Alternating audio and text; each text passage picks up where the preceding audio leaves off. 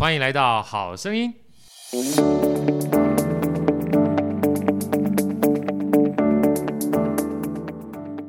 大家好，我是好学好哥，欢迎来到好声音。我们上一集啊，跟这个耀训聊到，其实耀训从算是青涩的岁月，好，从飙车，然后到进入会计啊，事实上在会计的时候算半工半读了，对不对？哈，半工半读，然后后来不小心。你的贵人老师叫你休学，就休学了 啊，就休学了。休学完毕之后呢，嗯，从鹿港只身赴籍到高雄不二家是啊，然后不二家其实我觉得也算是一个呃，孕育你成为一个面包职人或面包达人的好地方嘛。啊，好哥想在这一集想跟你讨论哈，或分享啊，就是其实很多的，就是成功啊，他绝对不是偶然的，除了热情，除了兴趣之外。其实我们讲说，从台式面包、日式面包到后来耀勋去做欧式面包，一路走过来，我觉得在你身上发现了非常多，就是包含你自己想要追寻的职人精神这件事情哈。能不能跟我分享一下，在不二家就这个地方啊，带给你一些什么样的在未来在面包职场上面让你非常多的这个启发的故事，好不好？包含后来张家豪老师嘛，对不对？也也很重要，对不对？哈，来，我觉得在不二家的时期，他是。让我建立起我对于面包的一种情感呀。在当兵前，哦那尤其是我一直在伯尔家待到我去服兵役，是。那退伍之后，其实我并没有思考太多，说哦，退伍之后要继续走哪一条路呀？因为我很清楚自己就只会做面包而已，除了做面包之外，我好像也没有其他的专长。那我也喜欢做面包，所以退伍之后，我又回到不二家去开始呃做面包。那一直到呃某个时期，可能当我觉得哎，不二家的每一个啊、呃、每天的一百多种面包，我好像学会了。每天它有一百多种面包都不一样吗？都不一样，都不一样，一百种。但是以前的话，很多种还是面包可能可以一个面团，然后可能可以很多的馅料的变化。对，有奶酥、葡萄奶酥，对，然后什么蔓越莓奶酥等等，就会有很多不同的口味，选择性其实是很很丰富的。可是当时自己就会有一个学习的瓶颈，就说：“哎，我已经学会了，那我还可以怎么样去精进？因为也许我们去看别人的面包店，看到不一样的面包品相，可是自己并不知道说怎么做，或者是说可以如何做出更好的。”你真的是喜欢你，不要说你只做这一件事情，这一件事情我就想等讲这句话，他一件事情就一百多个面包。对，那接下来再请耀训告诉你，他接下来的话开始培养看书的这个嗜好之后，你才知道他怎么去发现面包还有别有洞天，对不对？对对，来讲讲。早期其实，在台湾的烘焙市场上，并不像现在的资讯这么发达。对，现在可能有很多日本师傅、欧洲的师傅会到台湾来授课，或者是说，不管是从网络、从 YouTube 都可以看到一些面包的知识。那以前只能从书籍，那尤其是呃，台湾当时的烘焙技术其实是追随着日本，就我们都会觉得哦，日本师傅做出来的面包，不管是品质也好，或是种类，就是有点遥不可及呀，只能在书上看到，但是都不知道怎么做。好比说在书上会看到法国面包，会看到可颂，那就觉得哇。这个这个也是面包吗？对，怎么在台湾没有看过？对，因为我每天做的都是台式面包，然后怎么在台湾没有看过？怎么把法国做的这么酥脆，或者说怎么把做出可颂这样子的一层一层的层次？对对，那都是从书上看来的。书上形容是说外皮酥脆，然后内部柔软。对，那是什么什么感觉？对，想象不到，想象不到。所以后来。自己也一直在找寻能不能有学习欧式面包的机会，可是其实当时在台湾的做欧式面包的店家非常的少。是对。那后来哦，因缘机会得到说有一个日本师傅在台中有开自己创业开面包店，那我就从高雄去台中看这个日本师傅的面包店。那我发现哇，他是一家只卖面包的面包店。嗯，这个在十几年前其实是不太可能，不太可能，非常罕有。就以前的烘焙店都是会卖面包、蛋糕，蛋糕都在一块儿。像早期我们可能还会卖卤味、炸鸡，对对对，什么都有。早期这么复杂，有啊，什么老公饼、老婆饼啊、派啊，什么都有，都在一块儿卖。对啊，多样化、多元化，对对，就是感觉好像让消费者可以一次进到这间店来，把所有要的东西都买足。对，那所以一家面包店只卖面包这件事情，当时是很很震惊的。那尤其是我进到面包店里面，我看到说，哎、欸，这就是我在书本上才会看到的面包种类啊，有法国，有可颂，还有潘内多类，然后有呃有一些欧式面包。那这个是我光看外表都觉得。不知道怎么做呀，这是过去所没有接触过的，所以我就回去跟武功一样，完全不同派别，对不对？对。然后你只吃到说哇，很好吃，那怎么做？想不出来，完全没有一个一个脉络可以依循。所以我后来就毅然决然的辞去台式面包店的主厨。他那时候已经是台式面包，Elsa 他已经是台式面包店的主厨了。因为那时候我踏入烘焙业已经十年了，已经十年了，啊，非常非常厉害。然后为了要做欧式面包啊，嗯、看了那个欧式面包书，然后找欧式面包的师傅之后，就决定从主厨辞掉之后，从高雄到台中重新当学徒，对不对？对，因为我记得我去应征的时候，日本师傅也有跟我说，他说：“哎，你做烘焙几年？”我说：“十年。”然后说：“那你能够放下你过去所学的，不管是习惯也好，或者是呃理论或者是概念，你能够把这些东西放下归零吗？”如果可以，那你再到我店里来，因为他不希望你带有既有的观念跟习惯，过去这些窠臼反而是包袱，对不对？因为他觉得不一样。当时他觉得台湾的面包师、台面包师傅做面包其实是跟呃正确的做面包的方式不同呀。那他想要导入这个观念，所以他宁愿请学徒，反而是比较好教的。嗯，那你过去可能学了十年，你有很多做事情的习惯，做面包的习惯。如果你不能把他自己的心态归零，那你反而到这边来，他很难教导你，变成他是负担，对坏习惯，对，哇，这个我说一模一样，我可以，对，然后后来就跟我说，好，那薪资就是一万八千块，听到没有？我就说，我就说，那应该少蛮多的吧？对，原本主厨大概有四万多块嘛，你看差好多，差很多，所以他那个时候真的是，我看到书里面想说，哎呀。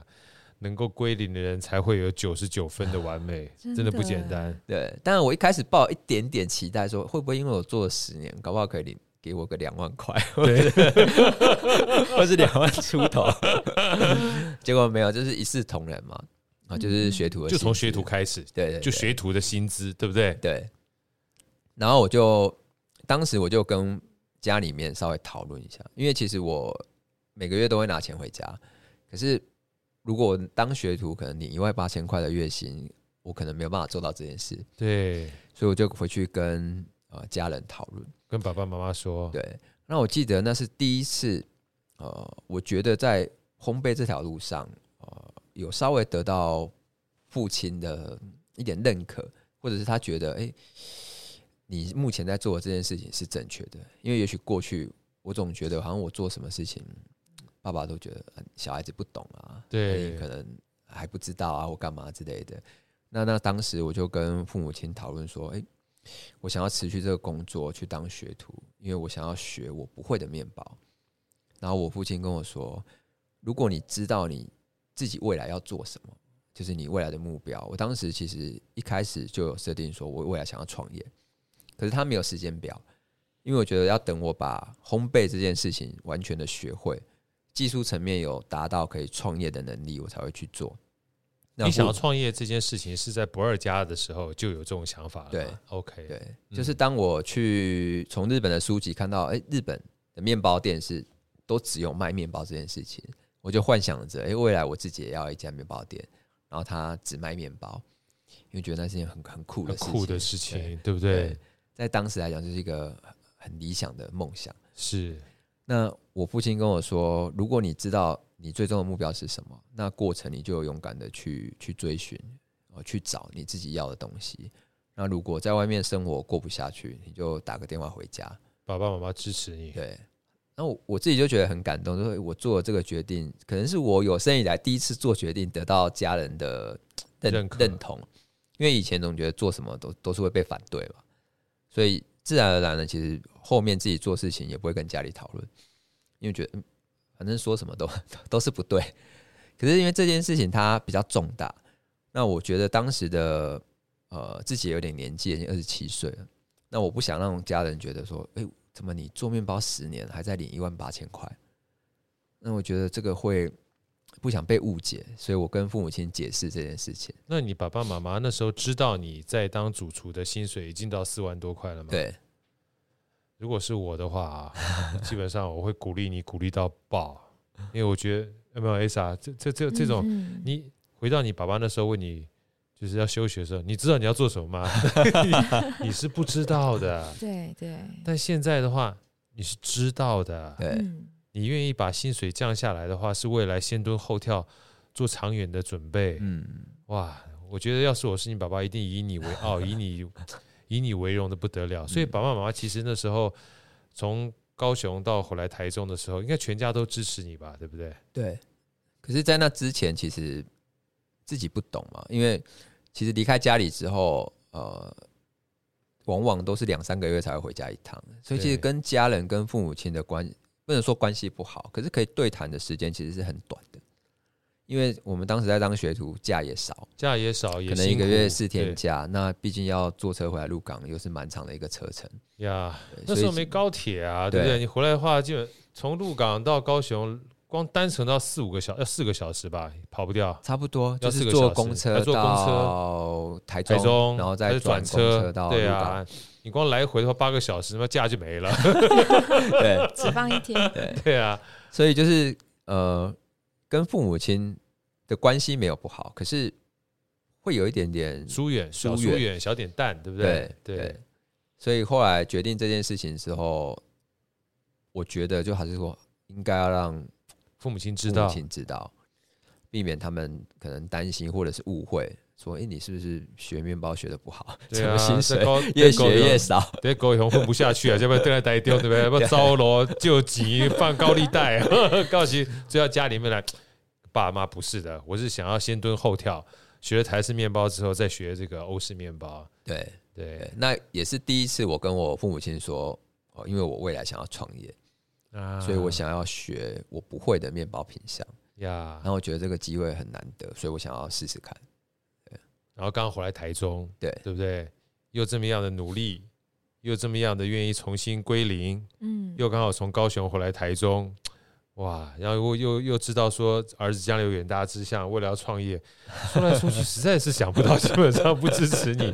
唯一的就是可能最近的话，可能拿钱回来拿家少一点，没关系，长期投资，长期投资，所以后来就回来了。对，后来就回来台中。哎，对。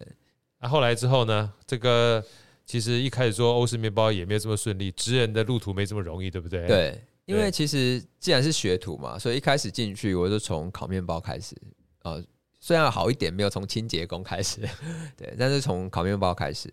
不过因为我见到日本师傅的店一年左右，那刚好日本师傅他就要呃离开台中到北部去创业，是，所以我后来转而到我现在。另外一个师傅就张家豪，张家豪张师傅，就这是一个我觉得算是我烘焙路上的一个很重要的贵人，对，也是一个很棒的师傅，对，对不对？是算是你的 mentor 师傅吧，对不对？对就跟骑脚踏车我们的师傅是一样的，超级棒的师傅。这一段很感人呢，对，我觉得你分享一下好不好？然后我到当时家豪师傅在台中的面包店叫芭蕾面包，对，芭蕾面包。然后去到当时的呃，应该说我在芭蕾面包学会了我所有制作欧式面包的技术。那嘉豪师傅当时给了我很大的一个时间跟空间，哦，去去做练习，或者是去呃容忍这个练习过程当中产生的一些损耗。这一段你一定要说一下，我都不知道法棍这么难做。来，这这一段前面一段啊，还包含这这一段的话，我就觉得一个师傅真的不容易。对啊，我也不知道说面包基本上。竟然跟太极扯得上，说说一下好不好？其实法棍，我当时呃，我去之前，贾老师傅就跟我说，法国面包是所有的面包品相里面最难的。如果你学会了如何做好一只法国面包，你之后要学别的面包品相，其实相对的会很快。那就因为的这句话，我总觉得，哎，如果我学会了法国面包，好像就应该就可以学会对其他的品相。对，那偏偏这个品相好像怎么学都学不会。等等一下，你这个耀勋，你先等一下。Elsa，你知道法棍吗？就是法国面包常常外面，对不对？哈，小时候我看，对，可以拿来打的，对不对？小时候我看那个小英的故事，那个卡通影片，都觉得那个超级好吃，你知道？就外面可能看起来是硬硬的，里面是比较柔软的哈，然后甚至还有点弹性的。我女儿超级爱吃那个面包，我一直以为那个面包是相对简单的，我看了这本书才知道那个。面包是里面超级最最难的，我也以为那个很简单呢，超难啊！来，那个包含你去揉面啊，基本上就搞了快好几个月，对不对？法国面包它其实是所有面包里面原料最简单的，嗯，但是做起来是最难的。为什么？来说一下好不好？因为它的原料很简单，只有面粉、水、酵母跟盐巴。对，所以原料越简单的品相，其实你如何把它做出自己的风格。或是做出它的风味是最难的，因为你没有其他的食材可以去添加，对不对？对，所以它变成要从制成，然后从成型，你如何把法国面包搓成一样的长度，那可以让它粗细一致，然后又保有组织里面有大小不一的孔洞，因为这些都会影响到它的口感。对，如果组织太过于扎实，你吃起来就会韧性很强。像橡皮筋一样咬不断。那怎么把口感做到轻盈？其实就是要把空气包覆在里面。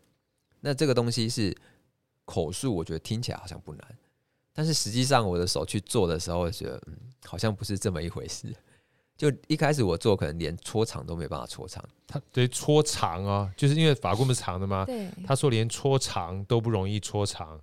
然后有一段呢，他的老师跟他讲段话，我觉得耀勋写在里面。我就很有感觉，就是强的，它算筋是比较强的筋嘛，对对，强的筋不能用强的力量去揉它，嗯，就是它那个筋很强的话，反而要比较弱的力量去揉它，对。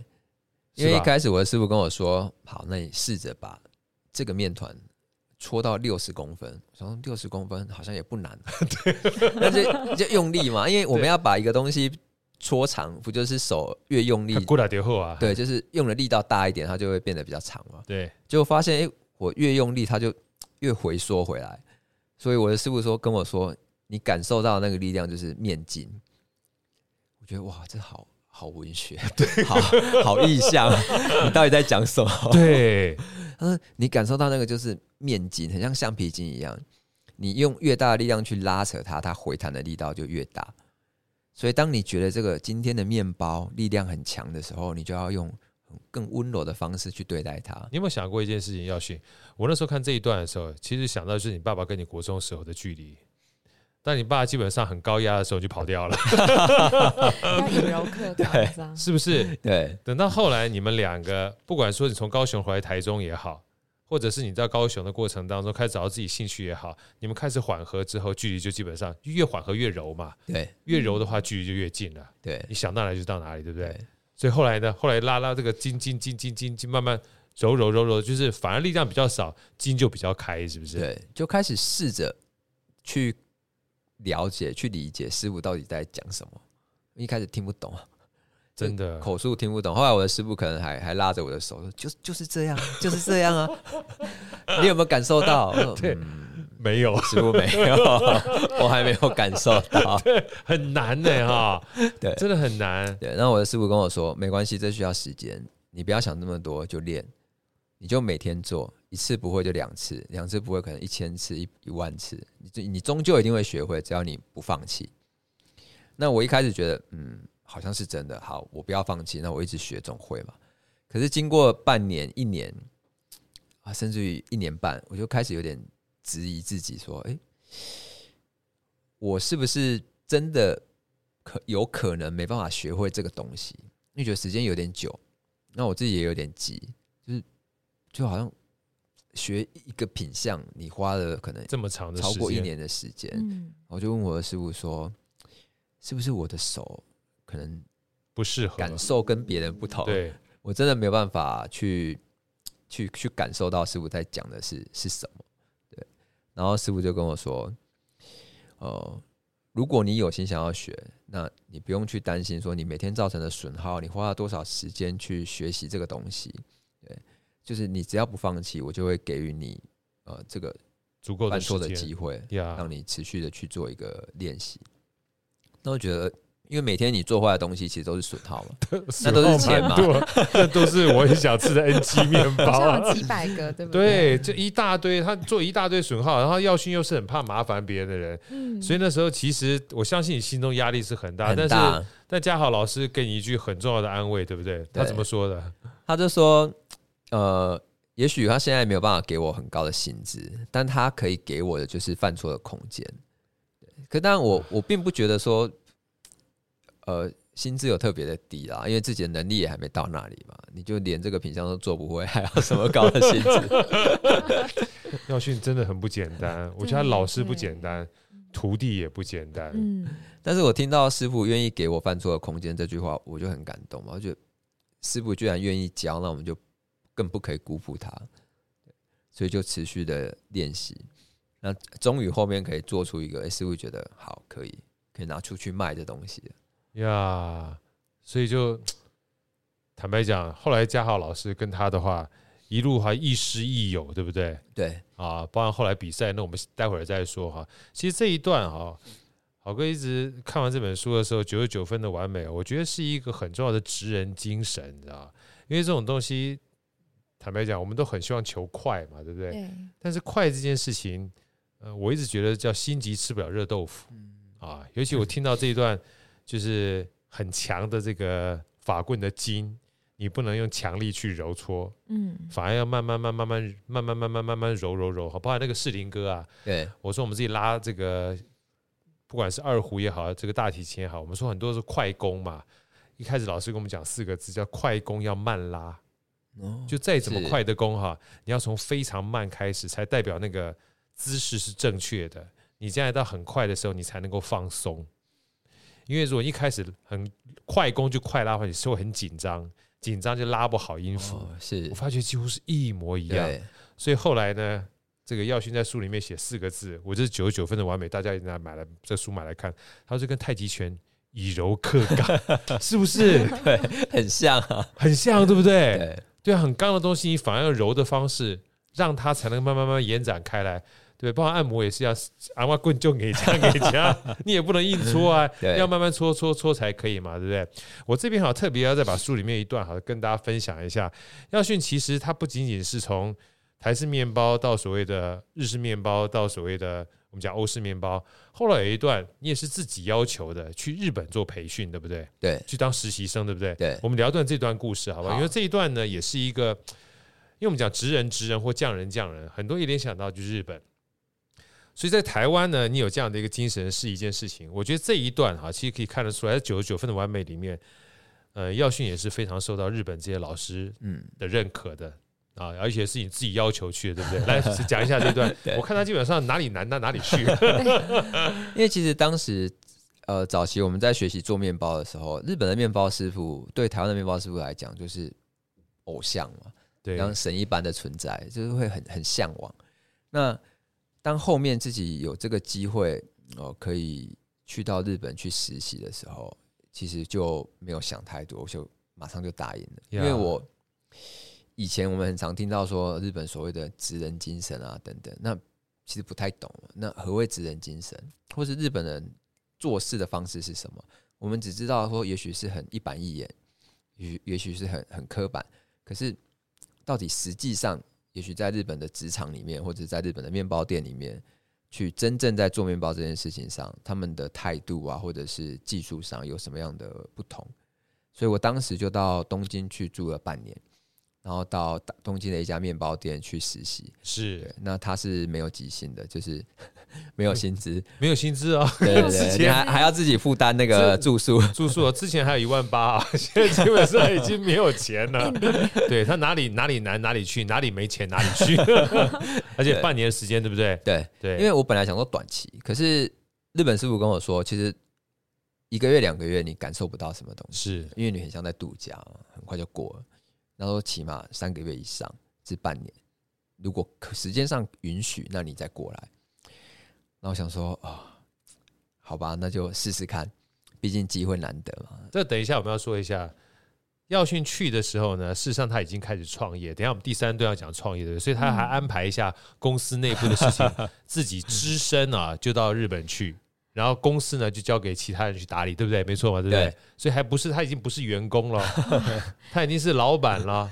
老板来之后放下之后去实习的话是没有钱的，大家知道这个时间轴哈，我们要跟大家分享一下。对，我那时候创业之后，那因为要去日本半年，所以我就拜托了我以前在台中的同事，对，能不能友情客串主厨，对 对，到高雄来啊，呃，帮忙我就是打理一下店里，然后让我去日本半年。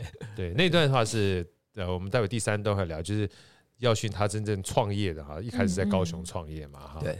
然后后来去了之后呢，其实坦白讲，那时候日文也不见得很好，对，对不对？然后那些日本师傅呢，坦白讲也是冷眼旁观，因为据说他们在之前曾经看到一些实习生过去，其实不是真的想实习，只是想来这边玩一玩，对不对？对，啊，来，就可能在我前面，呃，他们之前有有跟台湾的面包师傅共事过。那也许刚好，哎，我之前前面的台湾面包师傅，他工作的经验不是这么愉快，可能很常请假，很常出去玩啊等等。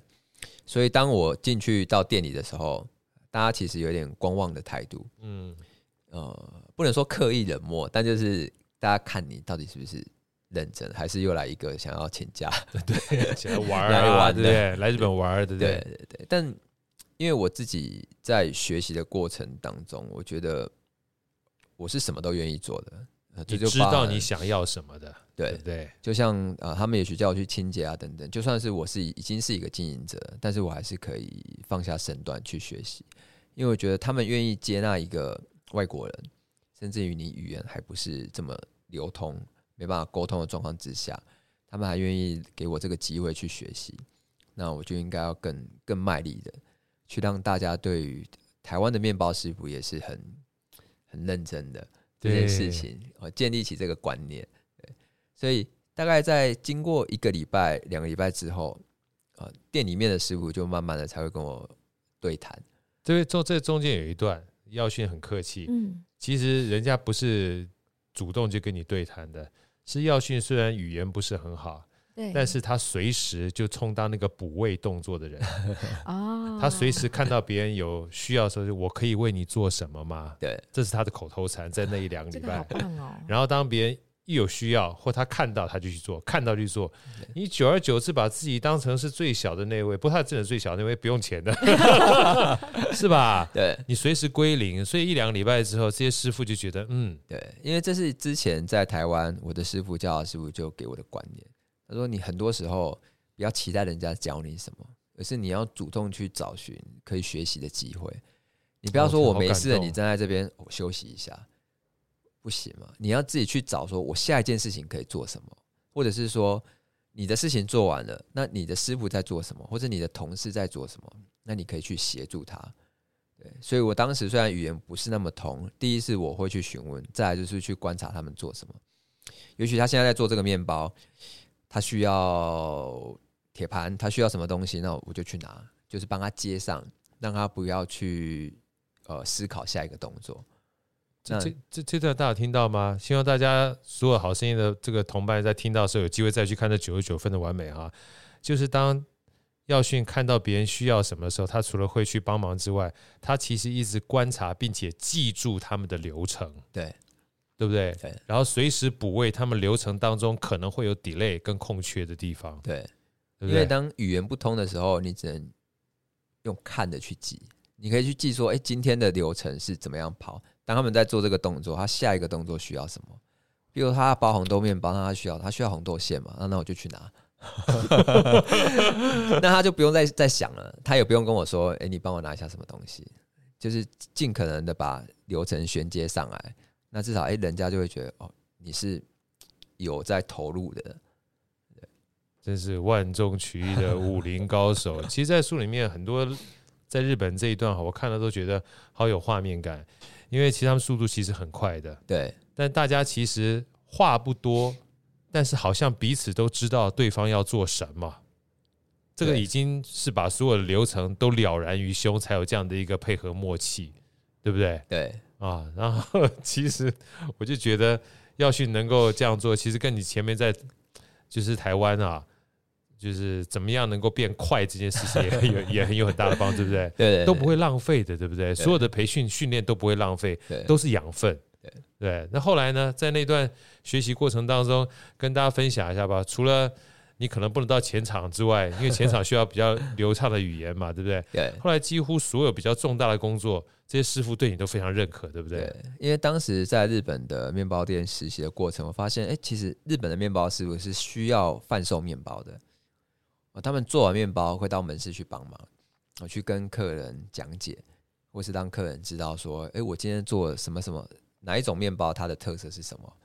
那这在以前台湾是没有经历过的，是对。可是当然，我的语言还没有流利到可以跟客人沟通，不到半年啊，已经很厉害了。不过这个观念是让我很呃蛮震撼的，就觉得哎，原来厨师或者说面包师傅，他不只是在厨房里面做事。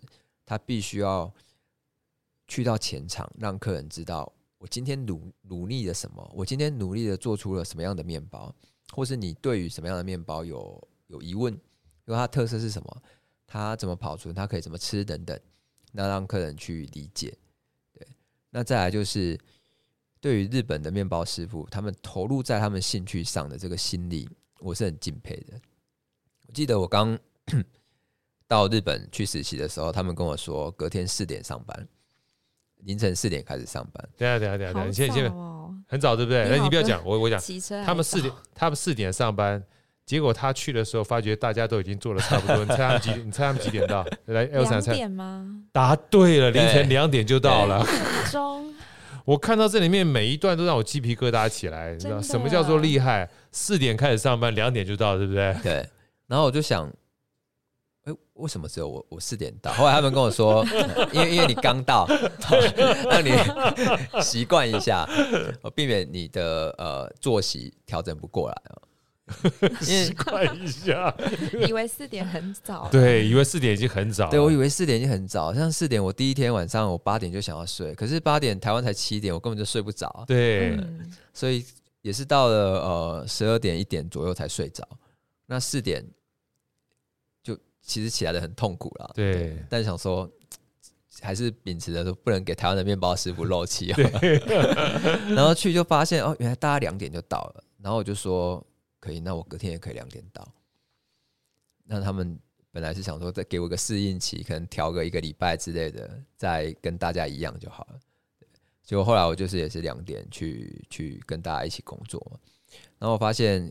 大家工两点开始工作，那往往下班大概是五点至六点。对，那里面的团队里面有很多的师傅，他是有家庭的，所以他们其实回到家吃个饭，哦，洗澡吃个饭就准备睡觉。他想说，哇，这样的生活也也太不能说压抑，我就是很敬佩他们怎么可以把自己的时间投入很多在他的兴趣里面，是在他的工作里面。可是这个。对他们来讲是一个日常，他们已经习惯了。对，他们就是这样投入的，对不对？对。然后看到他们觉得要把这件事情做好，你你势必就得牺牲某一部分，譬如说你的家庭生活。嗯。对，在当你还没有学会之前，你就本来就会有个取舍。